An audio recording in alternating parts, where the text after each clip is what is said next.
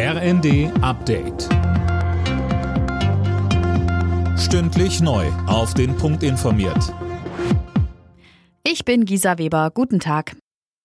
Bundeskanzler Scholz hat den deutschen Fußballfrauen nach dem verpassten EM-Sieg Trost gespendet. Scholz twitterte, ganz Deutschland ist stolz auf dieses Team. Sie haben eine Weltklasseleistung gezeigt.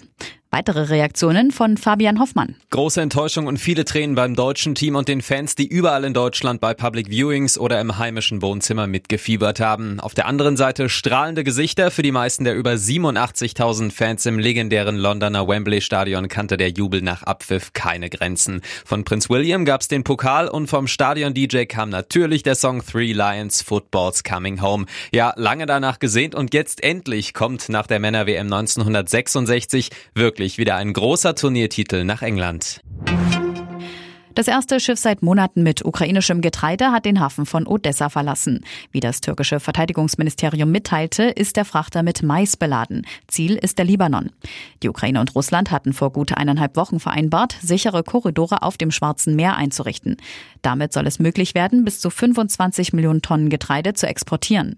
Vor allem ärmere Länder sind darauf dringend angewiesen.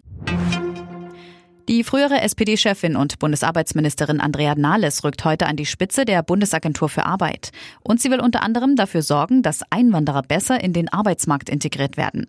Der ARD sagte Nahles, Deutschland sei unheimlich kompliziert.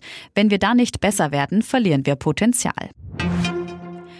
Die als Lieutenant Uhura in der Serie Raumschiff Enterprise weltberühmt gewordene Schauspielerin Nichelle Nichols ist im Alter von 89 Jahren verstorben. Sie schrieb unter anderem mit einem der ersten Küsse zwischen einer Schwarzen und einem Weißen im US-Fernsehen Geschichte. Alle Nachrichten auf rnd.de